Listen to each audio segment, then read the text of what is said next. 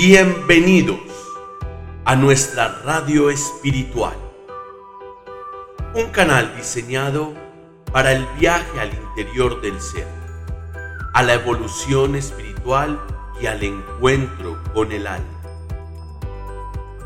Le damos la bienvenida a nuestro podcast Coach Energía Espiritual, un canal diseñado para el aprendizaje desde las áreas de espiritualidad holística, psicología, crecimiento personal, empoderamiento y mucho más.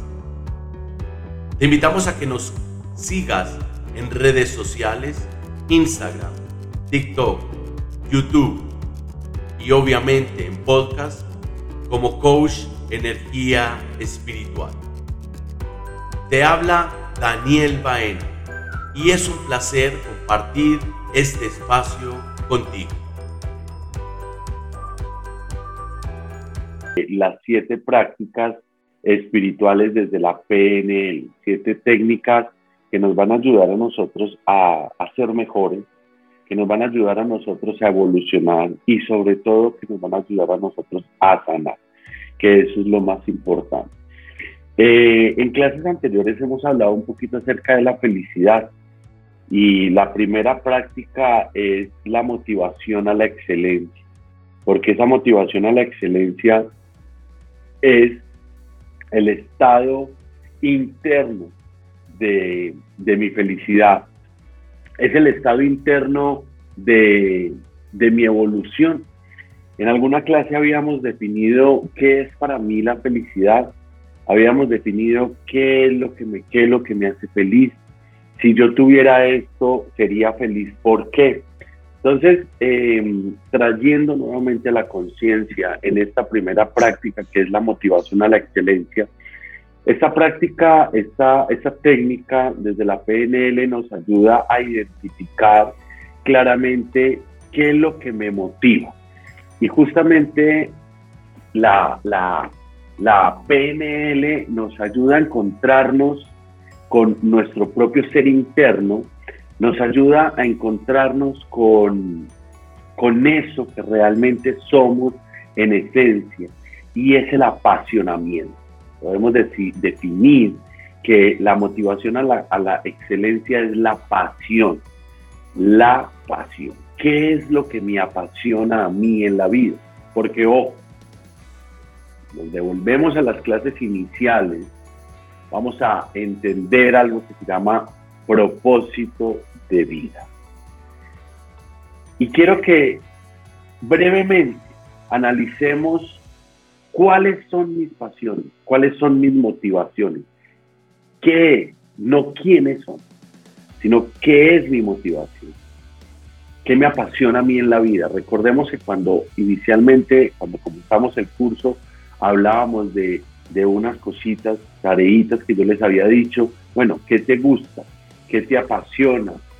¿Qué, te, qué te mueve? Entonces, volvamos a traer a la memoria, miremos esos apuntes, porque en esta primera práctica de espiritual basada en la PNL, nos va a llevar al entendimiento de esa pasión. Y una cosa es lo que me gusta, otra lo que me apasiona. ¿Y cómo identifico yo la pasión? Pensemos en algo que yo haría sin que me pagaran.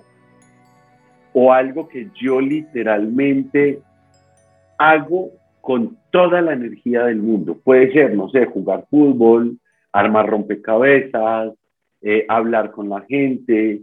¿Qué es lo que me apasiona? Cuando yo parto desde la pasión, en este primer proceso, en esta primera técnica, eh, en esta primera práctica, yo ya voy, voy armando, voy armando mi camino a la excelencia. Y muchas veces, en ese encuentro de esa pasión, nos dejamos llevar por dos aspectos, la felicidad externa y nos dejamos llevar por otro aspecto que es el apego. Muchas veces hacemos cosas en la vida por apego. Muchas veces estamos con personas por apego, por seguridad, por miedo al fracaso. Muchas veces también en la, en la vida buscamos la felicidad en lo exterior, más no en lo interior. Entonces, acordémonos de clases pasadas donde decíamos, me hace feliz si tengo eso, me hace feliz si, estoy con esta persona. Y ese apego o esa conducta adictiva es la principal fuente de malestar. Porque cuando yo alcanzo el objetivo, dejo de ser feliz. O cuando no tengo la zona de confort o la persona de confort, dejo de ser feliz. Y eso empieza a generar bloqueos en mi vida. Y eso empieza a generar malestares en mi vida. Cuando creamos esas, esos apegos y esas adicciones en gran facilidad, cuando nos apegamos a esas personas, recordemos también la terapia del niño interior, cuando hablábamos del abandono, nos apegamos a personas que nos generan a nosotros una figura de protección, nos generan a nosotros una figura de cuidado y una figura representativa de algún género, masculino o femenino, mamá o papá.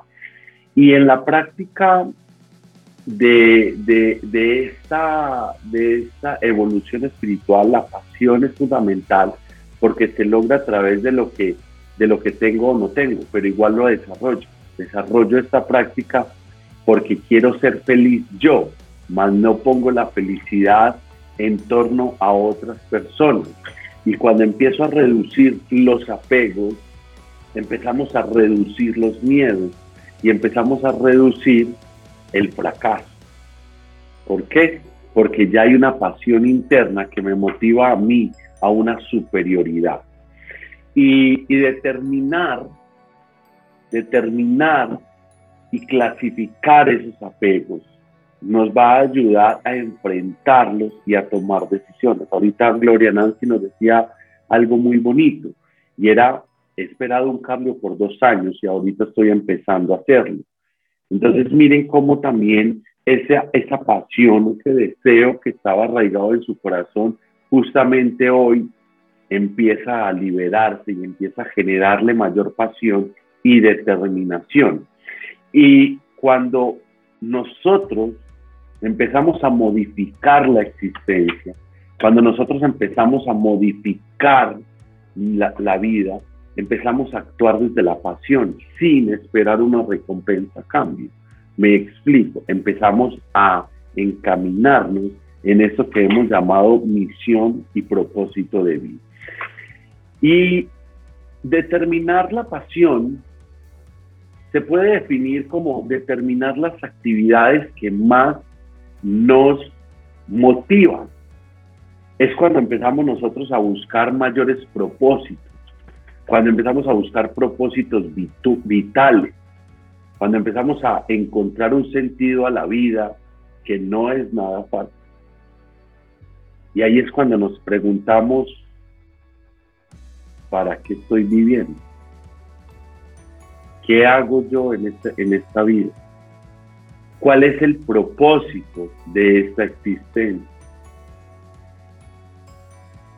Y definir eso hace que nuestro ser evolucione. Y al comprenderlo, hace que nuestro espíritu se eleve a las máximas, yo lo llamo espera. Porque es el trabajo deseado conmigo mismo y conmigo mismo. Porque es el compromiso conmigo, más no el compromiso con mi esposo, mi esposa, mi mamá, mis hijos sino por mí. ¿Y cuántas veces hemos dejado de hacer cosas por nosotros? Sino que las hacemos para los otros. ¿Cuántas veces has dejado de estudiar porque tiene que estudiar tu hijo? ¿Cuántas veces has dejado de comer porque tiene que comer tu hijo? ¿Cuántas veces has dejado de salir porque a tu esposo no le gusta? ¿Cuántas veces has dejado de ser feliz porque lo que tú haces al otro no le parece? Entonces ahí empezamos a encontrar esa existencia en ese trabajo de mí mismo, que es el trabajo deseado. Y más allá de una fantasía personal, como tener cosas lujosas, tener carros, joyas, ¿sí? Es evolucionar como ser de luz, porque soy un ser de luz, apegado a un ser de materia. Pero cuando perdemos el interés en la materia, ponemos el enfoque en el espíritu. Y perder el interés en la materia no significa despreocuparnos por nuestro templo sagrado que es el cuerpo, ni más faltaba, seguirlo cuidando, pero dejarán de ser tan innecesarias tantas prácticas terrenales que llevamos a cabo. Porque la verdadera evolución nace desde el espíritu conectada con el alma, más que la conexión conectada con la materia. Y muchas veces nos abandonamos en, en nosotros y en lo otro para poder satisfacer las necesidades de los demás, más allá de las necesidades de mi espíritu. Y cuando yo comprendo este concepto, comprendo cuál es mi pasión, qué es lo que me satisface, qué es lo más valioso para mí, qué he hecho para contribuir y ayudar a los demás y qué es lo que me agrada en la relación con los demás. Comprendo la verdadera, el verdadero significado de una práctica espiritual para una evolución del alma. Y para cumplir esos retos debe haberse una introspección dolorosa, porque encontrar la verdad dentro de ti cuesta. Y por eso muchas veces nos da miedo mirar hacia adentro. Por eso muchas veces nos da miedo darnos cuenta de, lo, de la sombra real que tenemos dentro. Porque es la manera de enfrentar los propios, yo los llamo demonios y enfrentar los propios terrores que nos atormentan cada día a nivel inconsciente. Y aquellos miedos que están latentes en esas noches oscuras. Es lo que bloquea un día soleado y es lo que lleva a mi corazón a sentir agobio, insatisfacción e infelicidad porque siempre estamos poniendo nuestra energía y nuestra atención en todo lo que los demás nos puedan dar, más no ponemos la atención, el amor y la energía en lo que yo pueda vibrar. Por eso la de las prácticas espirituales, la primera es la motivación. Quizás muchos te podrán decir, puedes hacer la meditación, puedes hacer la sanación, pero siempre arrancamos el proceso espiritual con aquello que nos motiva. Y aquello que me motiva es lo que me detona a mí para tomar un impulso con una fuerza imparable e inquebrantable en todo proceso de vida. Porque cuando yo ruge es el tigre que yo tengo dentro, cuando ruge es ese tigre feroz, todo lo que yo haga en la vida estará destinado a una fuerza inquebrantable llamada pasión. Porque no importa qué tan grande seas o qué tan pequeño seas, qué tanto tengo o qué tanto carece, porque hay una llama encendida en tu corazón que no va a parar que llegues al objetivo. Y jamás se apagará esa llama si tú mantienes la pasión intacta por cumplir tus sueños y tus deseos porque permitimos que la gente apague nuestra llama, dándoles el poder y la autoridad de nuestras vidas y dándoles el poder y la autoridad de nuestro destino, el cual está marcado como almas individuales para un, para un crecimiento colectivo. Porque el plan divino lo hiciste tú con Dios no lo hiciste ni con tus hijos, ni con tus padres, ni mucho menos lo has hecho con las personas que llegan a rodear tu vida, porque esas personas son simplemente complementos que satisfacerán tus necesidades físicas, mas no tus necesidades espirituales. Por eso el ambiente que nos rodea a nosotros es un ambiente de retos, y es un ambiente que yo lo llamo el ambiente del trampolín, porque aquellas personas que están a nuestro lado nos impulsan o a ser mejores o a ser peores. Pero cuando entregamos la llama de la pasión a otros, perdemos el camino al cual hemos sido llamados a vivir. Y para cumplir con las diferentes realizaciones de nuestro propio futuro, debo de reconocer cuáles son mis habilidades, talentos, porque todos tenemos una esencia totalmente diferente que complementa la esencia de otros. Y mis habilidades son muy diferentes a las tuyas y las tuyas son muy diferentes a las mías. Pero cuando unificamos habilidades en servicio de los demás, créeme que podemos construir grandes torres que beneficiarán a miles de personas. Entonces, cuando yo reconozco la competencia de mis habilidades y mis talentos, puedo poner a marcha aquella pasión y aquel objetivo que fue marcado antes de yo nacer. Porque las habilidades auditivas, cognitivas, kinestésicas, porque las habilidades visuales y comunicacionales nos van a ayudar a nosotros a cumplir la misión de vida. Y cuando yo tengo claro en mi mente cuáles son mis talentos, sin generarle algún apelativo o calificativo, pero confío en ello, llevo a cabalidad mis grandes pasiones y mis grandes deseos para hacer un cambio en la vida. Hoy pensaba ¿Qué me gustaría a mí tener si yo muriera en una tumba?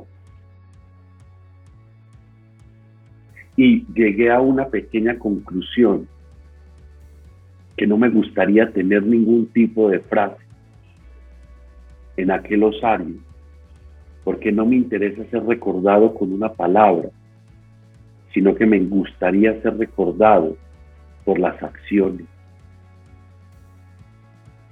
porque a muchos les ponen en sus lápidas, te extrañaremos. A muchos les ponen en tus lápidas, gracias por ser el mejor. Y no me interesa. Es más, ni me pongan nombre, ni fecha de cuándo nací, ni cuándo morí. No me interesa una marca en un, en un pedazo de cemento. Me interesa que aquellas personas que alguna vez se conectaron conmigo recuerden lo que hice con una pasión, no importa los miedos que tenían, el cansancio que tenía, no importa las enfermedades que haya tenido en el momento que me sentaba o me paraba en hacer algo que me apasionaba.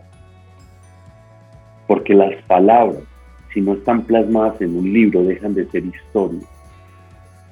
Pero las acciones, no hay necesidad de escribirlas en los libros ni en los tableros, porque las acciones van a quedar marcadas en los corazones de aquellas personas que alguna vez recibieron la acción. Y esas acciones se logran a través de tus talentos y de tus fortalezas. Porque tus talentos y fortalezas definirán lo que tú eres. Tú puedes ser una persona demasiado intelectual, una persona demasiado sabia, pero si tú no pones a práctica tu, tu, tu fortaleza, tus destrezas, y eso no favorece por lo menos a una persona, serás olvidado a lo largo de la historia, porque no quedarás grabada en ningún libro, ni en ningún testamento, ni ninguna lápida, porque no vale la pena. Porque somos seres destructibles, pero el alma es indestructible. Y el alma es la que genera la pasión en mi corazón, que me lleva a mí con una fuerza y un empuje a hacer la diferencia. Y la diferencia la empiezas a hacer contigo. Y cuando tú pones en práctica este deseo, pones en práctica lo que has venido a hacer en la vida, que es el amor, que es la pasión La segunda práctica espiritual desde la programación neurolingüística es lograr la sabiduría emocional. Y lo decía anteriormente, tenemos miedo de la verdad, tenemos miedo de encontrar la verdad. Por eso nos da miedo esculcarnos adentro. Por eso nos da miedo reconocer lo que somos. Por eso nos da miedo enfrentar nuestras heridas. Por eso nos da miedo la muerte. Porque cuando morimos encontramos la verdadera verdad. Porque cuando morimos pasamos al lugar de nuestro origen. Nosotros aquí estamos en un estado de tránsito. Y lograr la sabiduría emocional es lograr entender la vida más allá de la razón, entender la vida más allá de la lógica, entender allá, más allá la vida de la realidad constructiva colectivamente. Y recordemos que la realidad es una construcción colectiva desde un fenómeno individual. Por eso es importante entender cuál es la realidad en la que yo me, me muevo, la realidad en la que vivo y que me hace a mí ser sabio. No solamente la experiencia, no solamente son los cursos, no solamente son los libros. Me hace ser sabio, aprender a escuchar la intuición, aprender a escuchar mi voz interna. Me hace ser sabio, aprender a transmutar el dolor. Me hace ser sabio, saber manejar la ira y volverla como gasolina para impulsarme a ganar. La rabia, la ira, no son sentimientos malos. Lo malo es cómo se mueven y cómo uso yo ese sentimiento en beneficio mío. Si lo hago para destruir a otro, está mal canalizado. Pero si lo hago para yo mejorar, para yo sanar, para yo evolucionar, eso es sabiduría emocional. Porque la maduración emocional es uno de los estados más complejos que existen. Porque no nos libera del dolor, sino que nos enseña a dominar el dolor. Porque nos enseña a dominar la tristeza. Nos enseña a entender el sufrimiento. Porque la sabiduría emocional está ligada a las emociones y las emociones a los sentimientos y los sentimientos a la realidad. Y pasamos la vida perdiendo, sufriendo, llorando, porque hemos perdido algo o porque no hemos logrado algo. Pero cuando literalmente me enamoro del dolor, me enamoro de la, de la enfermedad, me enamoro del fracaso, creo escudos protectores en mi vida y me vuelvo un hombre y una mujer invencible, nacidos para triunfar, nacidos para evolucionar y nacidos para cambiar el mundo. Porque cuando yo aprendo a reaccionar, aprendo a vivir. Porque somos muy dados a reaccionar desde la, el odio, la rabia y desde el malestar. A mí muchas veces me han hecho sentir muy mal. Mí muchas veces me han juzgado, me han criticado. Y cuando escucho esas palabras necias, simplemente sonrío y más rabia les da a esas personas y más me gritan y me dicen, ¿por qué te ríes?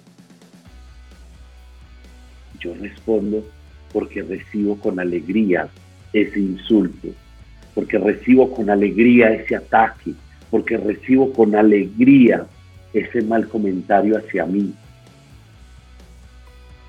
Porque no voy a permitir de que tu negatividad afecte mi positividad. No voy a permitirlo y no me estoy burlando de ti. Te lo recibo con tanto amor que me da alegría. Y más rabia les da. ¿Por qué? Porque no son felices. Porque creen que son felices al dar veneno.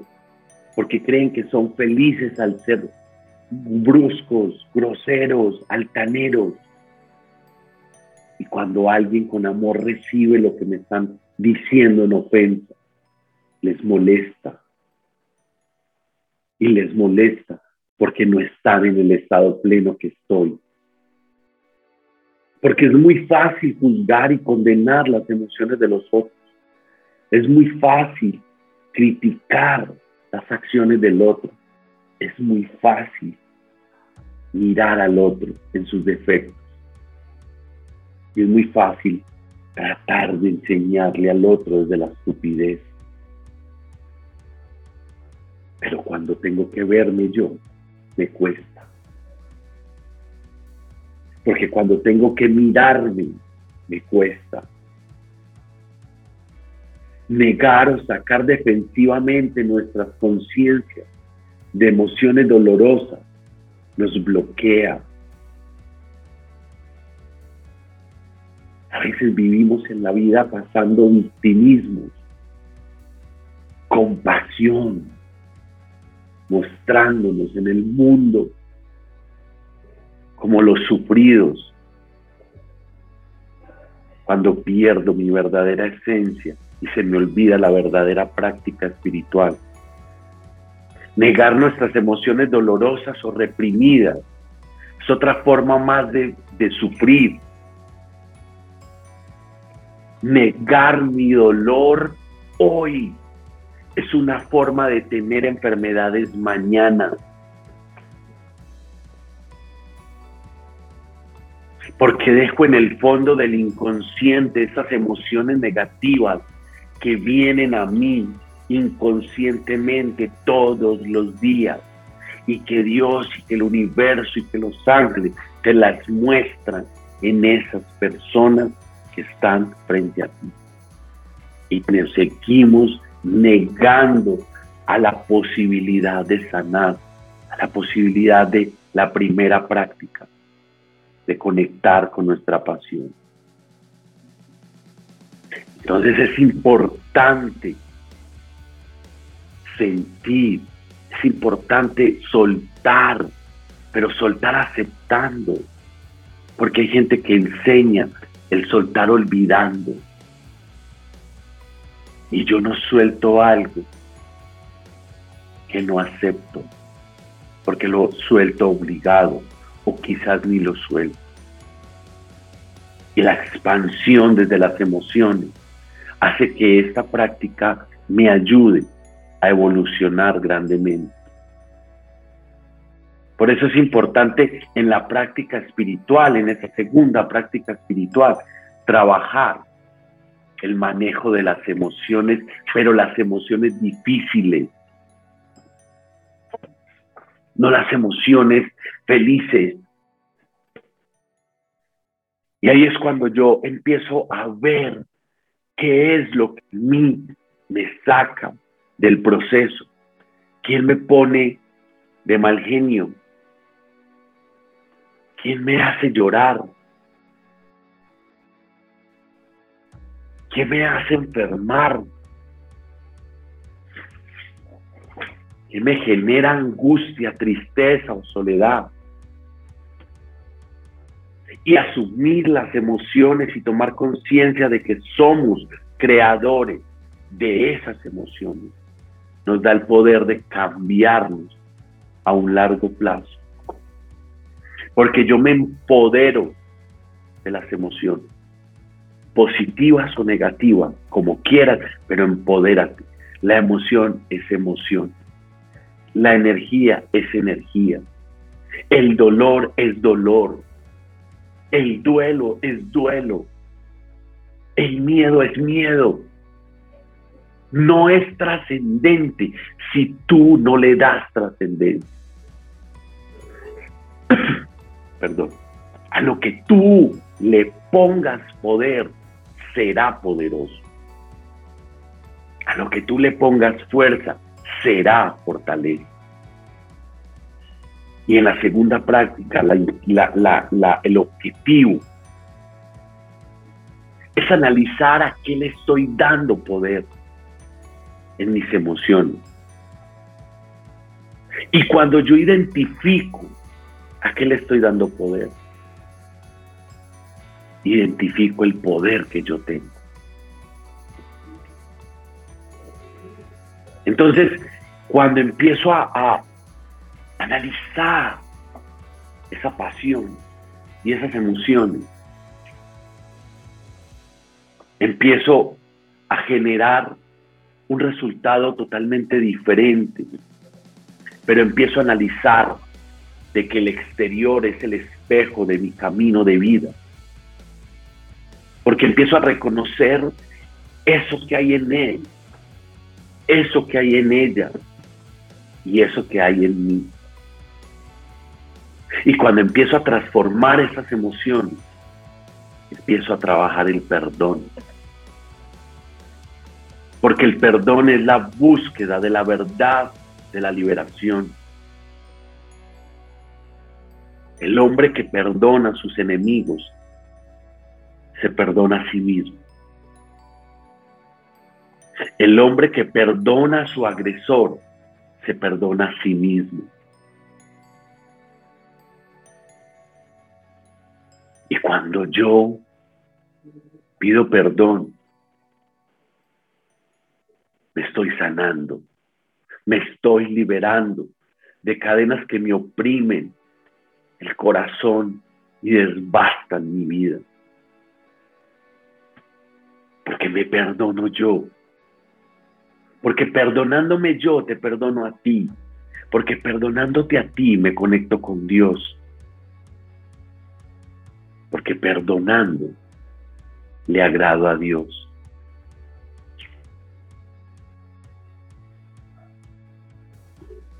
Y hay diferentes aspectos en el perdón. Perdonar a los demás, perdonarme a mí, perdonar a todo. Y cuando hablo de todo, hablo del momento, de la situación, del día, la hora, del pasado. Porque lo que perdonemos en el presente perdona el pasado. Y lo que perdonemos en el presente alivia el futuro.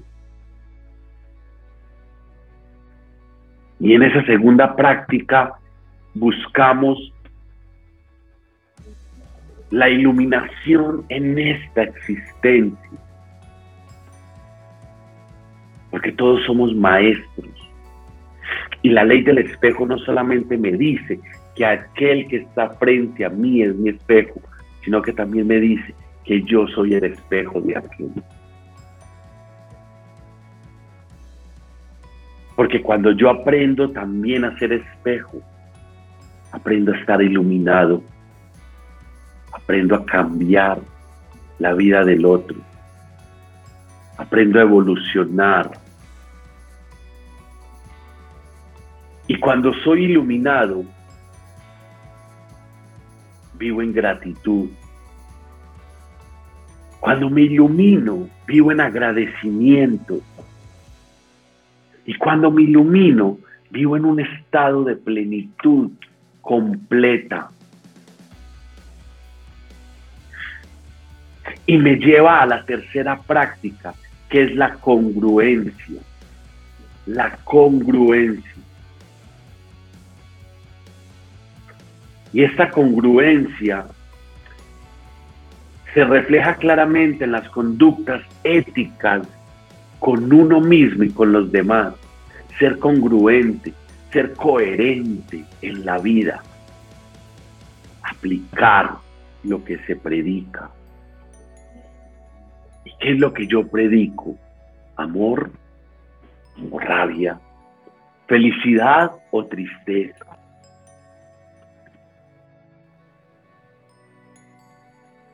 Porque la coherencia es fundamental para la evolución de un ser iluminado.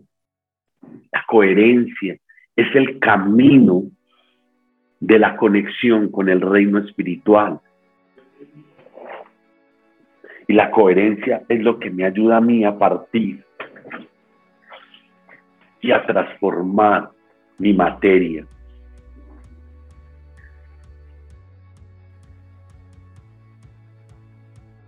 Recuerda que como tú te mires, es como te miran. Como tú te trates, es, trates, es como tú te tratan. Como tú te trates, es como te tratan. Como tú te hables, es como te hablan. Porque como tú eres, es lo que tú atraes. Y si tú te consideras una persona que no vale nada, atraes gente que no vale nada. Pero si te, si te consideras una persona triunfadora, exitosa, atraes gente triunfadora y exitosa por ley de correspondencia. Porque si tú eres luz, atraes luz, pero si tú eres oscuridad, atraes oscuridad. Porque somos los seres humanos magnéticos porque somos los seres humanos como imanes que atraemos a nuestra realidad todo lo que nosotros somos. Y eso aplica para aprendizaje, aplica para personas, retos y situaciones. Y cuando yo soy congruente, cuando yo soy coherente en mi accionar, en mi vida, soy coherente con mi espíritu y mi alma, que son energía pura. Y ese estado de ética moral va más allá de los principios sociales de la vida,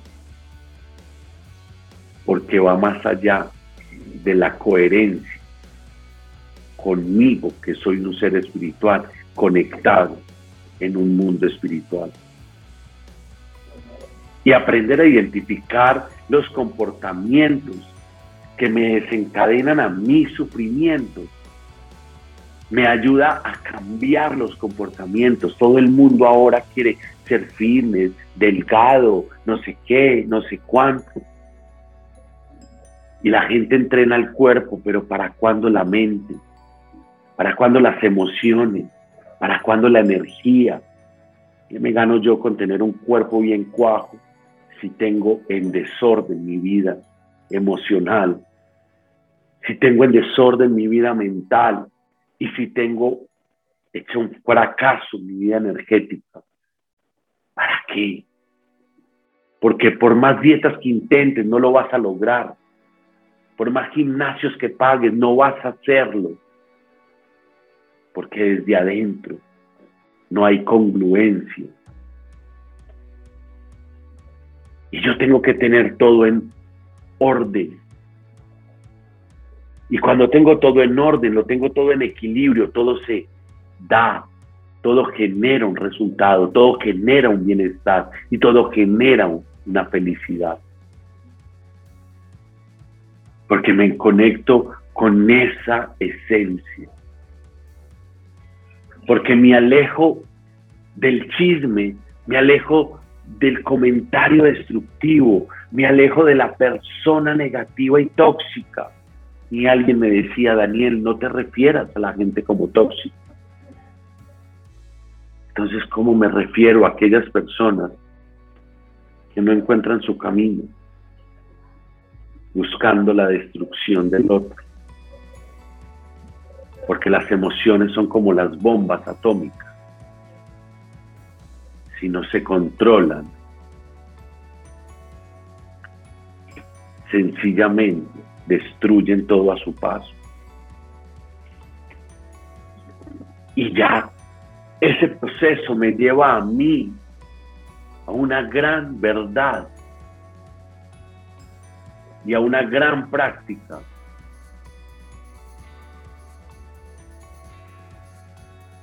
y es dominar la mente.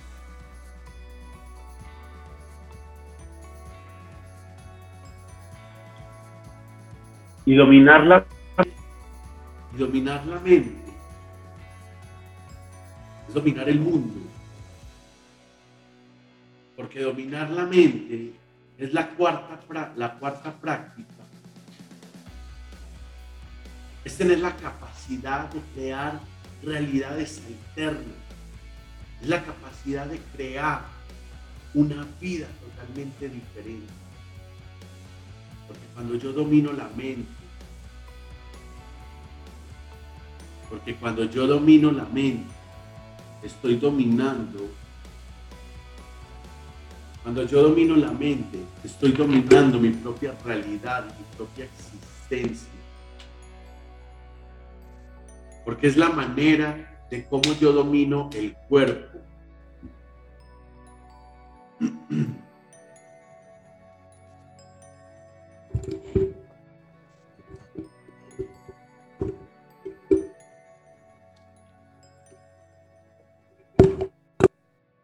Y dominar la mente me va a ayudar a mí, me va a permitir a mí cambiar todo lo que hay dentro y fuera de mí. Porque es la capacidad de tener enfoques claros y definidos.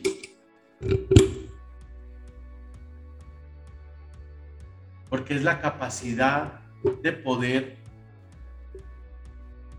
dominar mis acciones, de poder dominar mis emociones. Y dominar la mente es la capacidad de poner a práctica eso que llamamos hijos de Dios o co-creadores. Y vivir un estado mental de plenitud me va a ayudar a alcanzar la felicidad interna. Porque me hace vivir en un presente desanclado de un pasado y de un futuro inexistente. Porque cuando a través del dominio de la mente tengo la capacidad de centrar en cualquier adversidad, incluso de disfrutar cualquier tipo de éxito que llegue a mi vida. Porque una, mente adiestrada hace un cuerpo adiestrado. Una mente adiestrada hace unas emociones adiestradas. Y adiestrar la mente es un reto de disciplina. Es un reto que se logra a través de la meditación en estado salvo y es un reto que se logra, nos ayuda, perdón, a suspender las imágenes aquí. Porque si lo tienes en tu mente, lo tienes en tus manos. Y si lo tienes en tus manos, lo tienes en tu propia realidad. Identificar y dominar la mente es tener claridad sobre aquellos pensamientos que constantemente llegan a tu memoria. Y de esos pensamientos definen tu propia realidad y tu propia existencia. Porque tu conciencia crea tu realidad. Porque tu conciencia crea tu energía. Que la energía no se crea ni se destruye, sino que se transforma. Y esa transformación se logra a través de la mente y a través del poder de tu mente. Deme un segundo, por favor.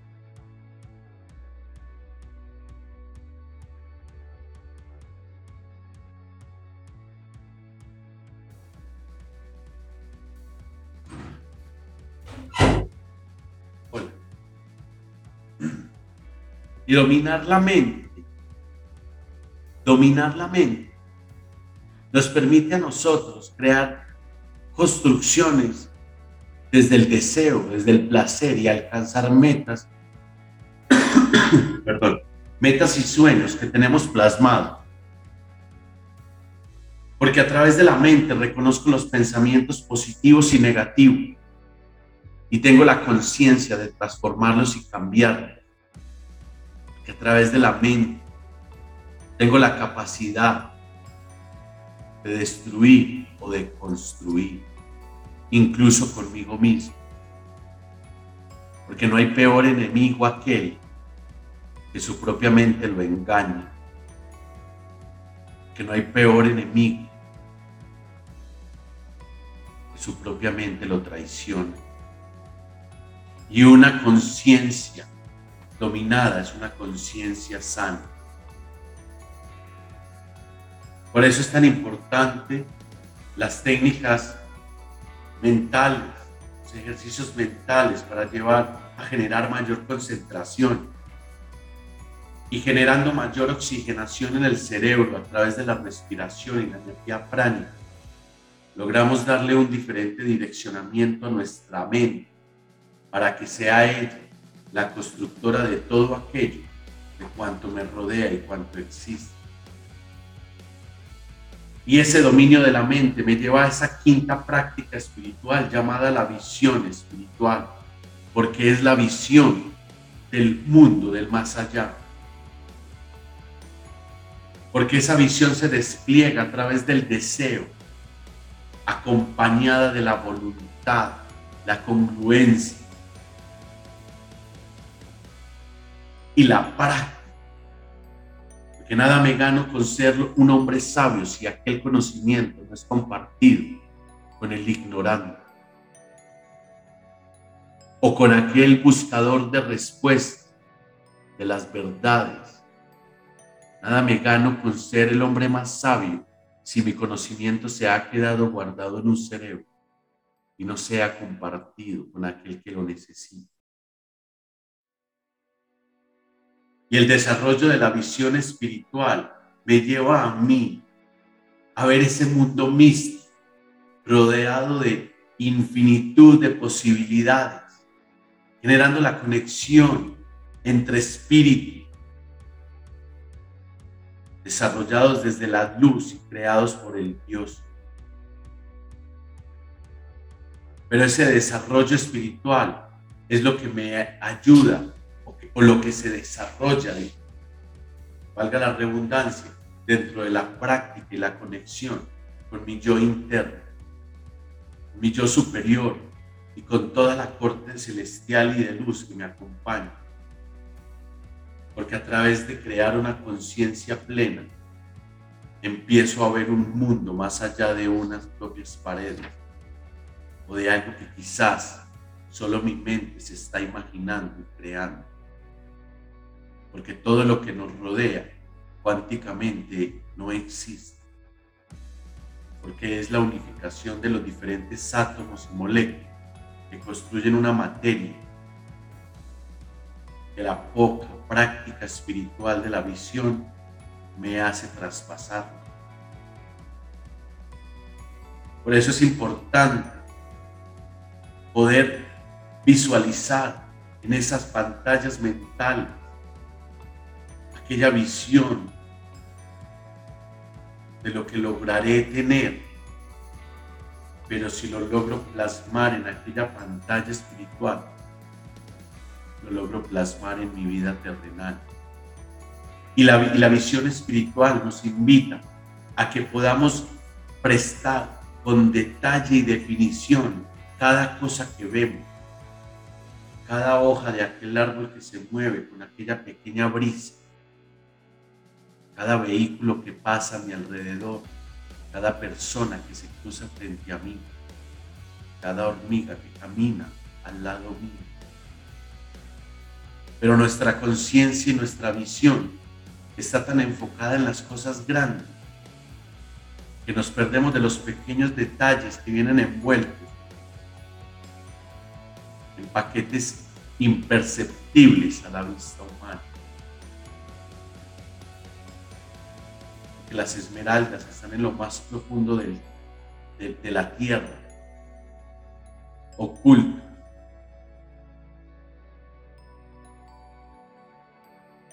Pero nosotros vivimos la vida prestando atención a lo más grande y lo, que más resalta, cuando el verdadero secreto de la espiritualidad y la felicidad está en aquello que se percibe poco ante los ojos del hombre.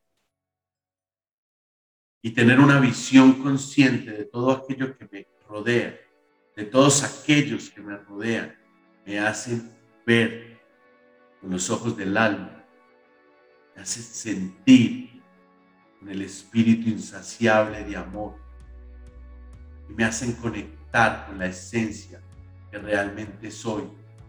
Cuando veo y presto conciencia a lo que veo, aprendo a escuchar. Que los seres humanos oímos en la mayoría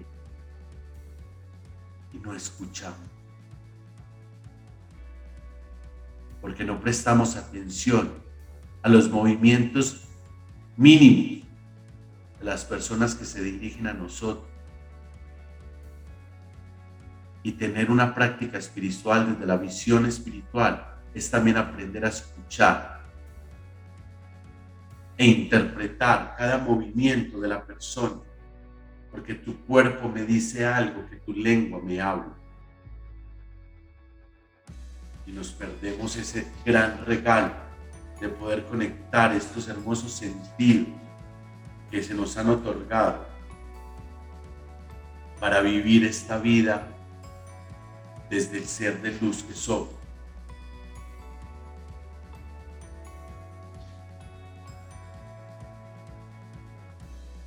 Y esa visión espiritual me va a permitir, obviamente, poder apreciar que los ojos humanos no alcanzan a ver, y es el mundo celestial. Por eso contaminamos nuestra mente y nuestro cuerpo a través de peligros, contaminando, nocivos, nos, no nos ayudan a despertar ese tercer ojo.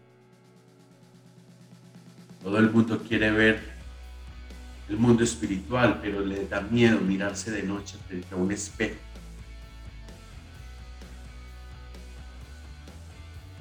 Porque ese deseo de ver el más allá es el deseo no de ver el más allá, sino el deseo de saber la verdad.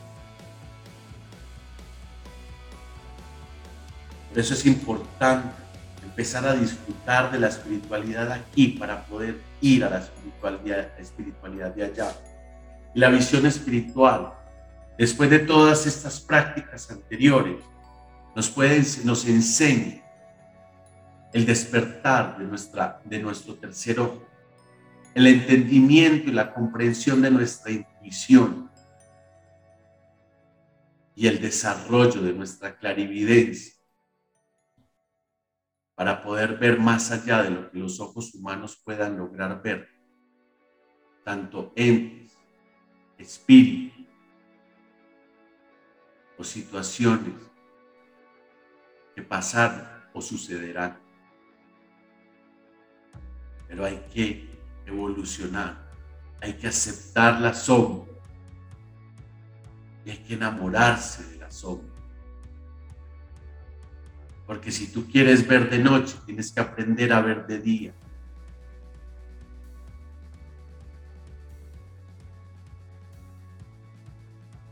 Y esta, y esa práctica, y esta práctica me va a llevar a la sexta, a la sexta práctica, que es el cultivo de la sabiduría espiritual.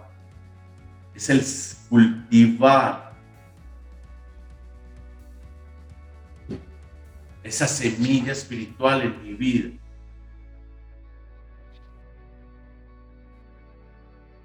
Porque es aprender a verlo todo desde el mundo espiritual, desde un mundo lleno de amor. Aprender a ser sabio,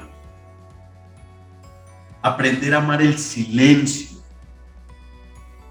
aprender a entender el silencio de Dios, aprender a entender cuándo es sí y cuándo es no. Y cuando yo entro en esta, en esta práctica espiritual, empiezo a buscar y a encontrar sabios en mi vida, no intelectuales ni locos.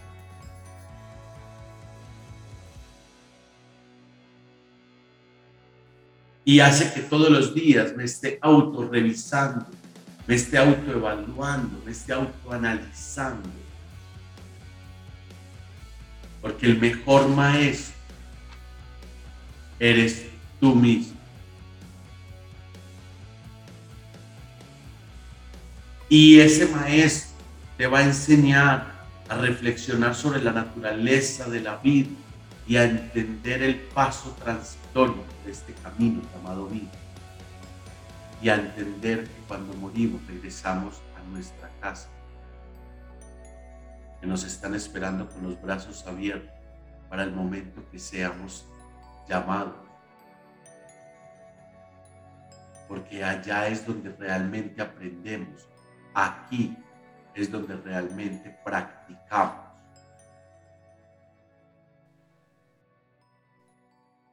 Y la última,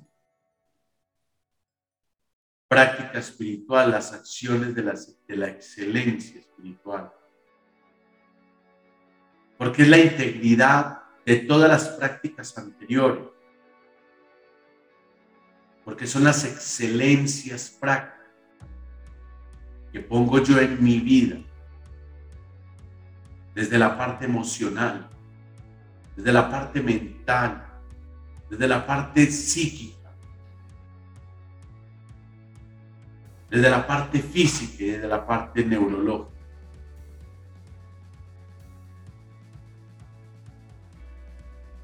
Y ahí es donde comenzamos a entender el valor de la generosidad y el verdadero servicio porque todos somos servidores de luz desde el área en el que te muevas, siendo un vigilante, una aseadora, un multimillonario o el presidente de una gran empresa. Todo desde el área donde nos movamos. Somos grandes servidores de luz y grandes servidores de Dios. Por eso, en esta práctica, por último, combinada con las seis anteriores, es el desarrollo de las habilidades del servir, porque todos tenemos en nuestra misión de vida el servicio como el punto más importante de ese reto que hemos decidido y hemos aceptado vivir. Y ahí es cuando empezamos a dejar de vivir para nosotros, para servirle al otro Ahí es cuando dejamos de vivir para un beneficio propio, de adquirir un beneficio propio, por darle un beneficio a los otros, porque ya hemos llegado a esa cúspide, porque ya lo que nos interesa es poder ayudar a transformar a otros, porque ya lo que nos interesa es inspirar a otros, y porque ya lo que nos interesa es motivar a otros así como yo pude, el otro también puede. Y cuando yo integro todas estas prácticas, he logrado mi evolución espiritual. Son siete prácticas.